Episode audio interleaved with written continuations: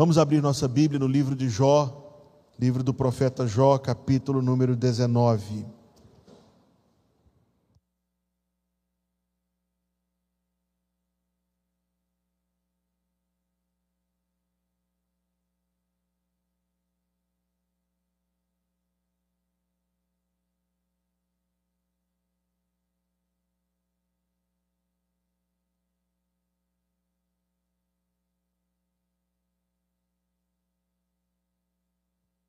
Encontrando, ponha-se em pé e nós vamos ler a partir do versículo 23.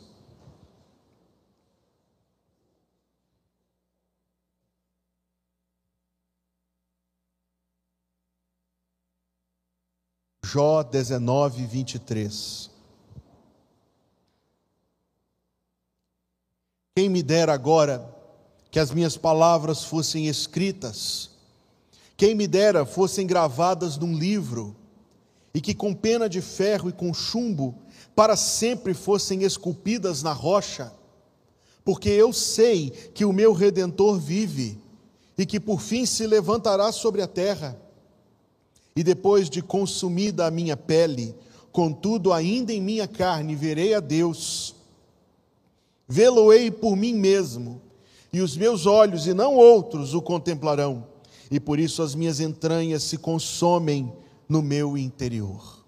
E o povo de Deus diz: Amém. Amém. Pode se assentar. Que Deus abençoe a leitura da Sua palavra aos nossos corações.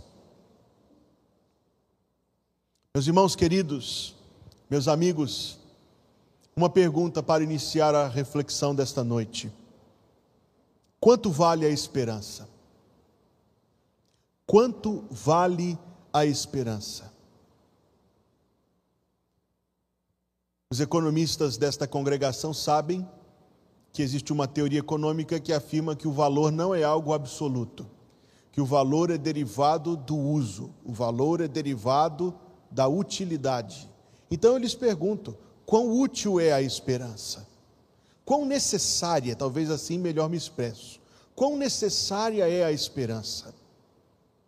Isto é, a capacidade de olhar para a realidade que alguém atravessa e ainda assim contemplar algo por vir e uma esperança positiva, naturalmente, não uma esperança pessimista, mas uma esperança positiva, uma esperança que anima o coração, uma esperança que alivia o fardo pesado. Quanto vale isso? Ah, isso vale bastante. Isto vale bastante principalmente na hora em que os nossos corações estão pesados, aí nós sentimos ainda mais quão necessária a esperança é e, portanto, o quanto ela vale. E se fosse vendida no mercado, haveria fila para comprar, pois observe o mundo ao seu redor, observe a forma como as pessoas buscam encontrar algo que lhes satisfaça. E quanto mais procuram, menos acham, e a prova disso é porque continuam procurando. Continuam voltando às mesmas fontes, as quais o profeta Jeremias chamou de fontes rotas, fontes secas, abandonando Deus, que é a fonte de água da vida, e procurando fontes secas para aliviar sua sede e não encontram. Em contraste com esta pobreza de esperança, verdadeira pandemia, essa sim, mortal, muito mais mortal. Em contraste com isso estão estas palavras, ditas há séculos atrás, mas de um peso que não podemos deixar de considerar. A primeira coisa que eu quero dizer a respeito desse texto é que eu creio que houve um homem chamado Jó de verdade, e que esta não é uma história metafórica se essa história fosse uma mera metáfora, ela não valeria mais do que a história de cachinhos dourados, de chapeuzinho vermelho, ou para ser assim, para reconhecer o valor literário, não seria mais do que as crônicas de Nárnia ou o Senhor dos Anéis. Que você pode ler e tirar uma liçãozinha ou outra lá, etc., mas não mais do que isso. Para que essas palavras tenham o peso que Deus quer que elas tenham, É necessário que tenha havido séculos e séculos atrás verdadeiramente um indivíduo como eu e como você, cujo nome era Jó. E a Bíblia o trata como uma pessoa literal. O profeta Ezequiel, mais de mil anos depois que este livro foi escrito, se refere a Jó como um alguém real. Tiago, na sua carta escrita já no período do Novo Testamento, se refere a Jó como um alguém real, que se vivesse nos dias de hoje teria CPF. Um verdadeiro alguém, não um alguém imaginário. Existiu, eu creio, um homem que viveu há séculos atrás, cujo nome era Jó, e que sofreu tudo o que Jó sofreu. Você se lembra? Num dia ele perdeu todos os seus bens. Ele era um homem muito rico e todos os seus bens foram embora num dia, subitamente. Por muito menos, muita gente já perdeu o juízo por aí, não é verdade? Em seguida, perder os seus bens, de uma maneira trágica, um vento derrubou a casa onde estavam os seus dez filhos e todos morreram. Ora, esta, sem sombra de dúvida, é uma das dores mais lancinantes, mais terríveis que alguém pode experimentar. E em seguida ele perdeu a sua saúde. E nós já vimos alguém passar por essa, por aquela ou pela outra situação, mas as três num só alguém é muita, é muita coisa.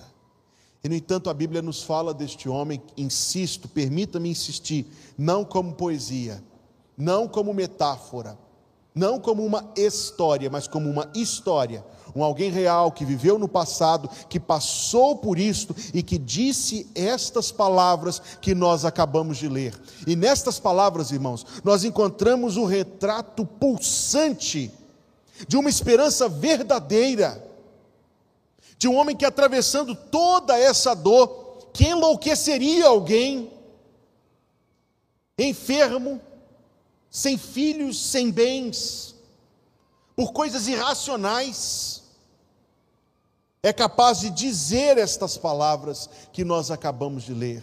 Quanto mais real você imaginar a história de Jó, mais profundas estas palavras se tornam. Quanto mais você se identificar com a dor no coração dele, mais você ficará impressionado com as palavras desta esperança. E nessas mesmas palavras nós podemos encontrar que categoria de esperança era essa? A primeira coisa que eu quero dizer para os meus irmãos era uma esperança para além desta vida. Só por aí nós já temos algo imenso. A forma de esperança que alguém tem ou que alguém concebe é imaginar que daqui a seis meses as coisas vão melhorar que existe uma luz no fim do túnel, uma possibilidade de contornar essa ou aquela situação, a esperança de alívio daquilo que, que está presente naquela hora, mas vejo uma esperança para além desta vida, irmãos. Uma esperança que se projeta para além do limite da mortalidade e que lança os seus olhos para a eternidade por vir, pois ele diz no versículo 23: Quem me dera agora que as minhas palavras fossem escritas, quem me dera fossem gravadas num livro e foram por ordem de Deus, que com pena de ferro e com chumbo para sempre fossem esculpidas na rocha. Do que Jó está falando? Está falando do fato, irmãos, de que as palavras são ditas e se desfazem, o som deixa de ecoar. Está falando da brevidade do nosso testemunho das nossas próprias palavras. A nossa vida fenece tão rapidamente e a consciência disso deve tocar o nosso coração, que a nossa existência, a nossa peregrinação neste mundo é impressionantemente breve e fugidia. E eu fiquei impressionado com um vídeo que me mandaram esta semana. Um conhecido que está fazendo uma viagem turística ao Egito e filmou aquelas construções tão, tão, tão, tão impressionantes que você fica de queixo caído de pensar como foi que as pessoas foram capazes de construir coisas tão monumentais num tempo que havia tão pouco recurso. Mas o que me chamou a atenção, é claro, eu já estava meditando nessas palavras, é que você vê aquelas colossais construções, mas escritas de alto a baixo. Você já notou isso? Escritas de alto a baixo, todas feitas, construções, paredes, metros, dezenas de metros de paredes, feitas como um rolo de livro, em que estão escritas do teto ao chão inúmeras coisas naquele idioma antigo. Havia uma consciência da perda da história. Havia uma consciência de que as coisas que são feitas hoje são esquecidas amanhã, e que as palavras que são ditas aqui não são lembradas lá. Isto premia sobre o coração daquele povo e eles criaram uma técnica para registrar as suas palavras escritas em pedra. Por saberem que as suas vidas terminariam, mas que aquelas palavras tinham de ser transmitidas. Sim. E Jó exprime a mesma coisa quando ele diz: Quem me dera que as minhas palavras fossem esculpidas na rocha. Uma esperança para além do limite da mortalidade uma esperança que está para além desta vida. Queridos, é, há tal esperança em nossos corações, uma esperança de que esta vida terminará, mas existe um algo por vir para além desta vida e que atravessa, eu digo novamente, o limite da mortalidade e olha para além, para a eternidade por vir, pois a Bíblia fala da esperança só para esta vida, como sendo algo tão pequeno, ela fala: se esperamos Paulo se refere aos crentes mesmo. Se cremos em, se esperamos em Cristo só para esta vida, somos de todos os homens os mais dignos de pena. Se a nossa esperança é só para esta vida, Paulo diz mais: comamos e bebamos que amanhã morreremos. Nós precisamos de algo, meus queridos, que seja maior do que a nossa própria vida algo que o tempo não consome, algo que a traça não corrói, que o ladrão não escava e rouba. Nós precisamos de algo para além desta vida, para fazer sentido nesta vida. Esta é a esperança de Jó. Não era a esperança de que dali mais alguns dias tudo que ele estava vivendo ia passar. Era uma esperança maior do que esta vida. Ele diz: quem me dera que as minhas palavras fossem escritas. Quem me dera fossem esculpidas na rocha, quem me dera fossem gravadas num livro. Então ele está se referindo a uma esperança para além desta vida, mas uma esperança de absoluta, absoluta segurança. As palavras do versículo 25 são impressionantes, principalmente as três primeiras, para mim são. Ele diz: Porque eu sei. Ele não diz eu acho. Ele não diz tomara que. Ele diz eu sei. Não são muitas as coisas desta vida que a gente pode dizer com toda clareza e firmeza: eu sei. Aliás, a experiência da vida mostra que algumas das coisas que a gente garante que põe a mão no fogo queimam a nossa mão. Na verdade, queridos, eu penso que as únicas coisas que a gente pode dizer, eu sei, são as coisas que são fixadas em Deus. Deixa eu dar um exemplo disto. Meu avô, pai da minha mãe, o registro dele dizia que ele nasceu em 1920. Mas toda a família sabia que ele nasceu em 1919. Que vantagem para ele, que foi um a, um a menos, imagina se fosse um a mais. Mas é que em 1920, irmãos, lá no interior de Minas Gerais, numa cidadezinha desse tamanho chamada Ipoema, até uma certidão de nascimento sair, ah. E eu já conheci, talvez você já tenha conhecido, pessoas que tiveram a data registrada assim sem muita certeza, o ano registrado sem muita certeza. Quer dizer que a pergunta assim, você sabe que dia que você nasceu? Não dá para a gente dizer com a mesma certeza de Jó, não. Não dá. coisa que parece ser tão exata, meus irmãos, muitas vezes nos engana. Mas a respeito da sua esperança, Jó não diz eu acho, Não diz eu penso que, não diz tomara que, ele diz eu sei. É evidente que nós estamos falando de uma esperança em Deus. A esperança para além desta vida é a esperança em Deus. A esperança certa, infalível, é a esperança em Deus. O apóstolo Paulo escreveu algumas palavras sobre essa bendita esperança em Deus, e eu queria que você lesse comigo em Romanos capítulo 5. Carta de Paulo aos Romanos, capítulo número 5.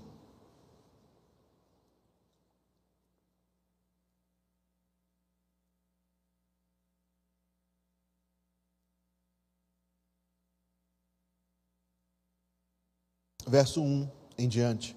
Tendo sido, pois, justificados pela fé, temos paz com Deus por nosso Senhor Jesus Cristo, pelo qual, Senhor Jesus Cristo, pelo qual também temos entrada pela fé a esta graça na qual estamos firmes e nos gloriamos, observe as palavras, e nos gloriamos na esperança da glória de Deus.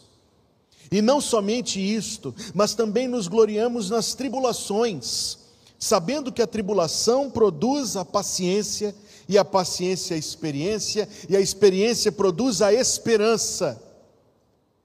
E a esperança não traz confusão.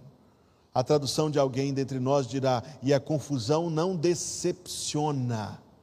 A confusão não decepciona, perdão, a esperança não decepciona, porque o amor de Deus está derramado em nossos corações pelo Espírito Santo que nos foi dado. Esta é a esperança que alguém pode dizer: Eu sei. Esta é a esperança segura. Quantas coisas você já pôs a sua esperança e elas te frustraram? Talvez uma amizade e você descobriu depois que a pessoa não era confiável.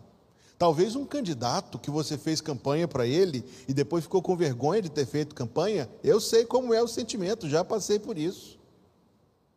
Talvez algum plano de investimento que te parecia tão promissor e você se despediu, como dizia o tio Patinhas, do seu rico dinheirinho. Existe uma esperança que não desaponta. A esperança em Deus. Veja o que Jó diz no meio do seu sofrimento. Quanto mais você conseguir imaginar este indivíduo e as dores do seu coração, mais brilhantes estas palavras ficarão. Ele estava sem os seus filhos, mortos numa tragédia inexplicável, sem os seus bens roubados dele num ataque injusto e violento, sem a sua saúde e a Bíblia nos revela o que está por trás dos bastidores por uma conspiração satânica contra ele. E ele enfrenta todas estas coisas sofrendo. Sim, ele sofreu, mas ele diz agora: Eu sei. E o que ele diz? Eu sei que o meu redentor vive. Ó oh, irmãos, é gloriosa esta esperança. Esta é a esperança que pertence ao povo de Jesus Cristo. Eu quero esclarecer que o que Jó está dizendo aqui já foi por muitos interpretado, penso eu, que equivocadamente, como sendo a ideia do parente resgatador. Como vimos hoje de manhã a história de Ruth e Boaz era o parente resgatador. Não pode ser. Simplesmente não pode ser. Não pode ser pela forma como ele se expressa. É um redentor que se levantará sobre a terra, e nós vamos analisar essa expressão mais adiante. É um redentor para além desta vida, ele diz que as minhas palavras sejam escritas, consumida a minha pele, em minha carne verei a Deus, a Deus. Não é o parente resgatador que tinha que assumir as dívidas e que tinha que prover para aquele que caía em situação de, de, de, de destituição. Jó usa esta figura da sociedade daquele tempo, sim, como uma comparação. O costume naquele tempo, permita-me ser repetitivo, o costume naquele tempo era que se alguém caísse em destituição, perdesse todos os seus bens, haveria um parente resgatador. É estabelecido na lei de Moisés isso, um dos familiares que assumiria aquela dívida, que quitaria os débitos e que cuidaria, proveria para este que caiu em destituição. Bem, não é bem disto que Jó está falando, mas ele está comparando o seu redentor com isto. É a leitura que eu faço destas palavras. Ele diz: Eu sei que o meu redentor vive. Você percebe o quanto estas palavras são íntimas? Ele não diz, eu sei que um redentor vive. Ele tampouco diz, eu sei que o redentor vive, o que já seria considerável. Mas a palavra, mas a palavra que ele utilizou para dizer foi: eu sei. E isto continua a me impressionar pela sua certeza de convicção. Mas agora ele diz: eu sei que o meu redentor vive. O meu. Como são íntimas estas palavras. Elas descrevem uma esperança estabelecida num relacionamento. Num relacionamento pela fé com Deus.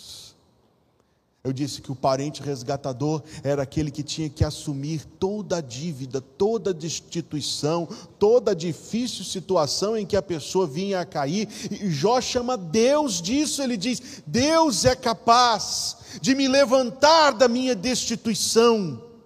Deus tem poder, Deus tem poder para intervir em meu favor e vir em meu resgate. São convicções fortes a respeito de Deus.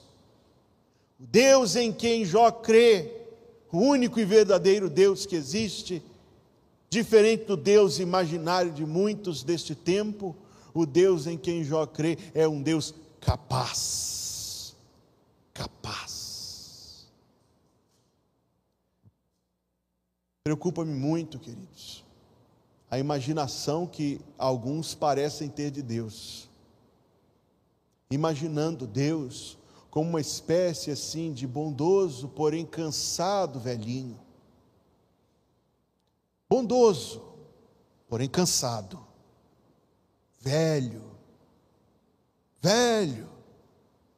Sentado numa cadeira, vendo a gente sofrer, e bondoso diz: Ah, se eu pudesse fazer alguma coisa, mas eu não posso. Esse não é Deus. Deus é um Deus forte, poderoso, ativo, presente em nossas vidas atuante em nossas vidas, que tudo faz em favor daqueles sobre quem Ele põe o seu santo e bendito amor. Por isso Jó o chama de meu, meu redentor, meu. Como são íntimas estas palavras. Como é firme esta esperança, eu sei que o meu redentor vive. É como se ele estivesse dizendo, e é isso mesmo que ele diz: Eu sei que esta minha situação não é maior que o poder daquele que me resgata. Tanto é que ele diz mais: Eu sei que o meu redentor vive e que por fim se levantará sobre a terra. Eu estudei estas palavras no idioma em que elas foram originalmente escritas, e elas me causaram uma profunda impressão. Porque a palavra poderia ser traduzida: Eu sei que o meu redentor vive e por fim se erguerá do pó. Será, é, é, se erguerá, se levantará, essa é a palavra, do pó, da cinza. Como não nos lembrar de um Salvador morto, deitado no sepulcro de José de Arimateia, rolada a pesadíssima pedra fechando a tumba do Salvador, a escolta romana vigiando o seu túmulo selado, Tudo foi feito para impedir, para impedir que o Redentor se levantasse sobre a terra. E ao terceiro dia, ele se levantou. Nada preveniu. A morte não foi capaz de reter o Filho de Deus. A pedra do sepulcro não foi capaz de impedi-lo de sair do sepulcro para reinar. A escolta romana posta ali fugiu, como diz o Evangelho de Mateus, capítulo número 27, e foram subornados para contar uma mentira. Todo, todo aquele esquema para impedir que o Redentor se levantasse, mas ele se levantou. Veja a esperança viva no coração de um homem sofrendo. Ele diz: Eu sei que o meu redentor vive e por fim se levantará sobre a terra. Quando Jesus Cristo ressuscitou, as primeiras palavras que ele disse, as primeiras palavras públicas ditas pelo Senhor Jesus Cristo ressurreto foram duas. Ele disse: Não temas. Você consegue pensar quão glorioso é isto nos planos de Deus? Que a primeira palavra do Cristo ressurreto dirigida a Maria, que estava com medo de que tivessem roubado e escondido o seu corpo, a primeira palavra que o Cristo visto ressurreto disse foi: Não temas. Apresentou-se vivo aos seus discípulos e disse: Toda autoridade me foi dada no céu e na terra. Eis que eu estou convosco todos os dias até a consumação dos séculos. À vista deles, ele foi levantado 40 dias depois, encoberto por uma nuvem, e o apóstolo Paulo nos diz o que aconteceu: Deus o exaltou soberanamente e lhe deu o nome que está acima de todo nome, para que ao nome de Jesus se dobre todo joelho no céu e na terra e toda língua e debaixo da terra e toda língua confesse que Jesus Cristo é o Senhor para a glória de Deus o Pai. Onde está Jesus hoje, irmãos? Diremos que ele está entre nós, mas isto é pelo Espírito Santo. A pessoa divina verdadeiramente entre nós é o Espírito Santo, que é chamado de Espírito de Jesus. Então Jesus está presente entre nós pelo Espírito Santo. Em corpo, o Senhor Jesus Cristo está agora exaltado acima desta criação material, assentado à destra de Deus, o Pai Todo-Poderoso, de onde há de vir para julgar os vivos e os mortos. E que importa isto, irmãos? Importa que a Escritura diz: Eu sei que o meu redentor vive, o redentor de Jó é o teu redentor e a, tua, e a esperança de Jó é a tua esperança.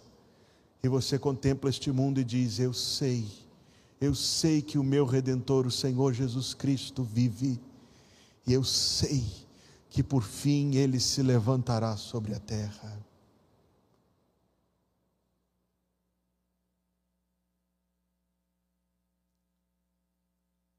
A razão porque a esperança de Jó era tão segura, tão viva, é porque estava firmada num redentor tão poderoso. A esperança de Jó é específica, não é somente otimista. Depois de consumida a minha pele, versículo 26, contudo, ainda em minha carne verei a Deus. Uma esperança de vida eterna. Naquela hora, Jó compreendeu o que talvez leve muitos anos para compreendermos, Deus nos deu seu auxílio. Jó compreendeu que as coisas que ocupam nosso pensamento e principalmente nossas preocupações não são dignas de tanto. Jó compreendeu que a vida é breve, que os bens pelos quais lutamos e nos debatemos fogem de nós. Que a própria saúde, e as pessoas têm uma certa idolatria com a saúde nos nossos dias. É, saúde é uma coisa boa, mas não para ser desejada acima de qualquer outra coisa. A própria saúde é traiçoeira. Jó compreendeu isto que talvez leve-nos muitos anos, muitos anos para compreender que o fascínio destas coisas é fugidio. E que empenhar a nossa vida nestas coisas é uma tolice sem tamanho, descomunal e, no entanto, frequente. Empenhamos a nossa vida na busca de objetivos que em breve se despedirão de nós a experiência traumática que Jó viveu, levou-o para mais perto de Deus, como lemos neste livro.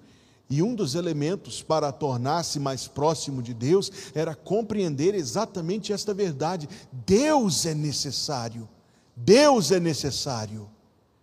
Outras coisas pelas quais nos debatemos não merecem tanto, mas Deus é indispensável. A sua esperança estava para além desta vida. A sua esperança estava para uma vida eterna ressurreta. E quando você coloca isso em perspectiva, irmãos, é isto que faz diferença, amigos, é isto que faz diferença.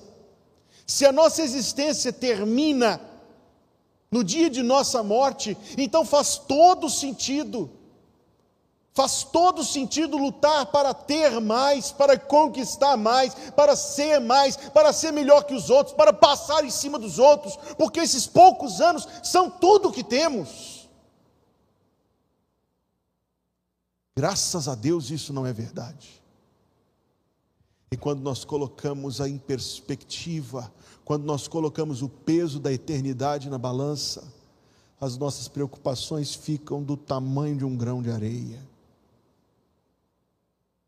Quando nós colocamos a eternidade que Jesus Cristo já garantiu com seu sangue gratuita para aqueles que Deus se propôs amar, que importa? Que que importa? A casa que você morou, o carro que você dirigiu, as roupas que você vestiu, que que importa? Se Deus já tem dado para você uma habitação eterna, segura, que dinheiro nenhum desse mundo pode comprar. A esperança para a vida eterna faz toda a diferença na forma como você vai viver a segunda-feira amanhã. E como você vive cada dia da sua vida. O peso das dores é menor.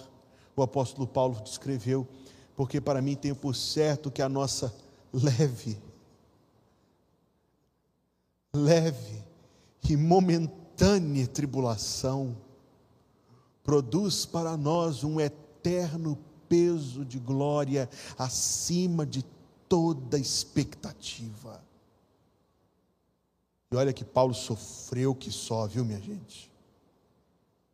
Mas ele diz: a nossa leve e momentânea tribulação. Assim como eu estou olhando com vocês esta noite para as palavras de Jó, eu queria olhar para as palavras de Paulo mais uma vez, porque também são um testemunho de esperança. O que ele escreve em 2 Coríntios, capítulo 4, versículo 14.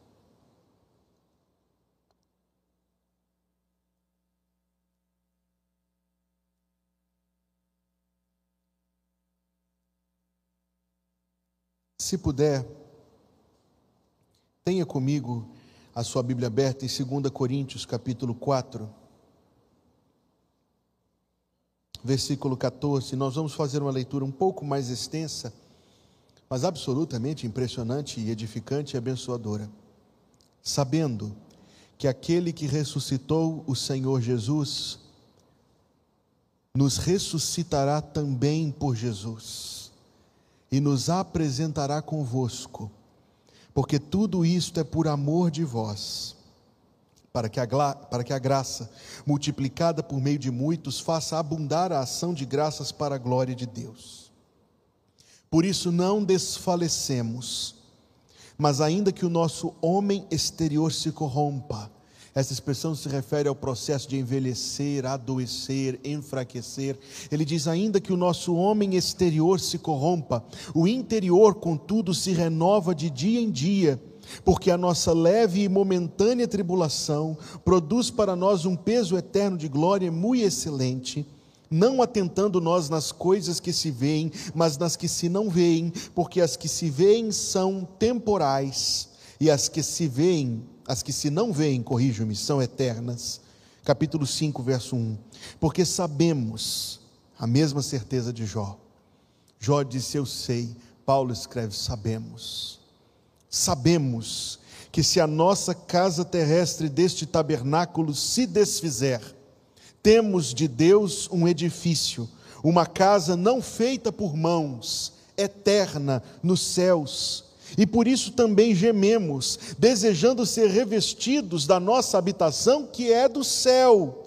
Se todavia estando vestidos, não formos achados nus porque também nós, os que estamos neste tabernáculo, isto é, este corpo, este corpo que Deus nos deu do dia do nascimento até a nossa morte, gememos carregados, não porque queremos ser despidos, mas revestidos, para que o mortal seja absorvido pela vida. Ora, quem para isto mesmo nos preparou foi Deus o qual nos deu também o penhor do Espírito. Por isso estamos sempre de bom ânimo, sabendo que enquanto estamos no corpo, vivemos ausentes do Senhor, porque andamos por fé e não por vista, mas temos confiança e desejamos antes deixar este corpo para habitar com o Senhor, porque muito desejamos também ser-lhe agradáveis, quer presentes, quer ausentes. Jó diz: Consumida a minha pele, contudo, ainda em minha carne verei a Deus. Esta igreja já sabe da admiração que eu tenho pelo pregador do passado, de dois séculos atrás, chamado Charles Spurgeon. E eu tenho várias fotos no meu computador a respeito da vida, da casa, da, do, dos tempos, da pessoa, do indivíduo, da igreja, das Bíblias, da, enfim, várias coisas relacionadas a Charles Spurgeon. E tem uma foto do seu, do seu sepulcro. Curioso isso, não? Uma foto da pedra tumular de onde Charles Spurgeon foi sepultado num, num cemitério no interior, na saída de Londres. Mas por que eu tenho essa foto? Porque ele encomendou aquela lápide alguns meses antes de morrer e mandou escrever assim: Aqui jaz o corpo de C.H. Spurgeon, aguardando o retorno de seu bondoso Salvador, o Senhor Jesus Cristo.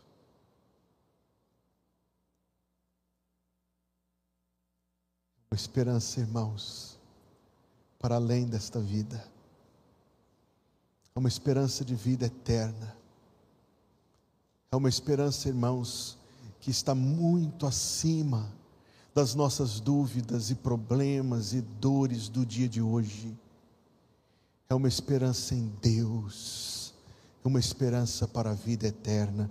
Jó, tantos séculos atrás, disse: Em minha carne verei a Deus, verei a Deus por mim mesmo, e os meus olhos, não outros, o contemplarão. Esta é a esperança de um salvo, esta é a esperança de um remido, esta é a esperança de um filho de Deus. A dor está te apertando, meu irmão. Lembre-se disso, um dia eu verei a face do Senhor Jesus Cristo.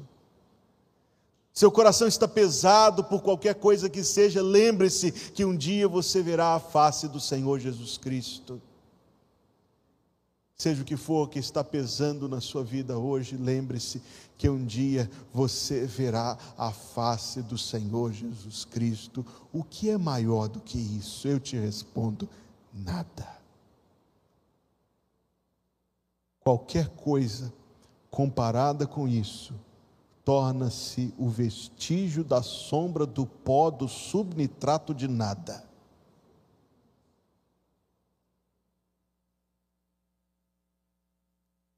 E isto há de embalar a nossa vida. Como Jó disse: vê-lo-ei por meus olhos, por mim mesmo, os meus olhos o contemplarão, e por isso as minhas entranhas se consomem no meu interior, uma esperança viva, uma esperança ardente, uma esperança animadora, uma esperança fortalecedora, uma esperança encorajadora, uma esperança muitíssimo poderosa. É a esperança em Deus. Por isso, o salmista, séculos e séculos atrás, escreveu no Salmo número 62: Somente em Deus, ó minha alma, espera, silenciosa, porque dele vem a minha esperança. Ele diz: Ó minha alma, espera somente em Deus. Há esperança no seu coração? Você conhece em seu coração a esperança da vida eterna? A esperança de Paulo aqui que diz: Eu sei que vou partir e estar com Cristo. As pessoas costumam dizer assim: Tomara que eu vá para o céu. Ou quando comparecem a um sepultamento, dizem: Tomara que Fulano tenha merecido o céu. Deixa eu te dar uma notícia: ninguém merece o céu, é Jesus que merece o céu e dá para todos os que são dele. Você conhece a esperança da vida eterna? Pois Jesus Cristo oferece esta esperança a todo, pois a palavra de Deus diz: todo aquele que invocar o nome do Senhor será salvo. E nós vamos orar agora, e eu quero te dizer: se você olha para o seu coração e não encontra esta esperança, que você pode fazer uma oração, e Deus ouvirá esta oração. Você pode dizer em seu coração: ó oh Deus, salva-me. Só isto, só isto basta para Deus. Se for verdadeira esta oração, só isso basta para Deus. Ou se eu me dirijo esta noite a algum coração de um crente, mas que esqueceu o doce sabor da esperança, meu irmão, minha irmã, põe os seus olhos fixos em Jesus e diga em seu coração: Eu sei que o meu redentor vive já perdeu esperança para a sua saúde, perdeu essa esperança para o seu casamento, perdeu a esperança para os seus filhos, perdeu a esperança para sair de uma situação na qual você se meteu. Diga assim: Eu sei que o meu redentor vive, e por fim se levantará sobre a terra. O Deus de Jó é o mesmo Deus hoje. Ele não muda, Jesus é o mesmo ontem, hoje e para sempre. Então vamos orar, curve a sua fronte, feche seus olhos e vamos todos colocar as nossas vidas nas mãos de Deus.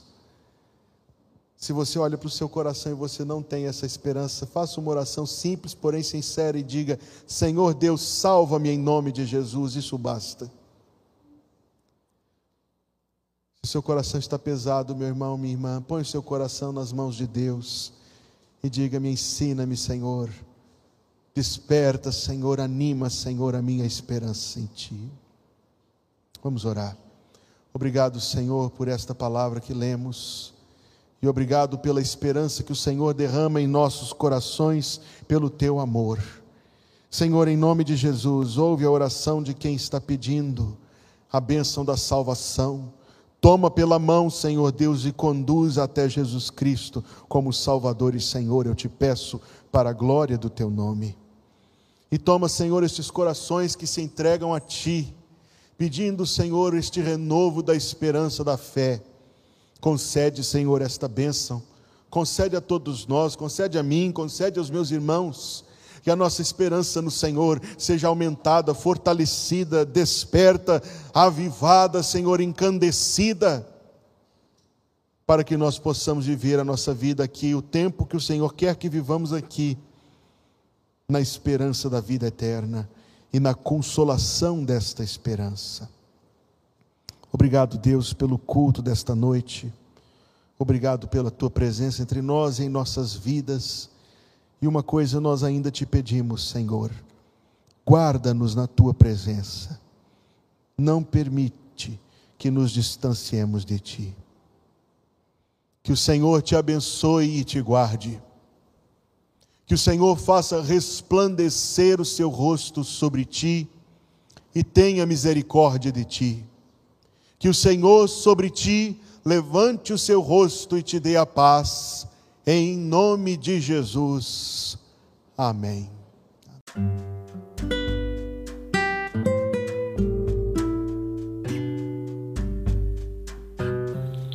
Obrigada por estar conosco. Volte sempre. A Igreja Batista Plenitude tem sempre uma mensagem de Deus para você.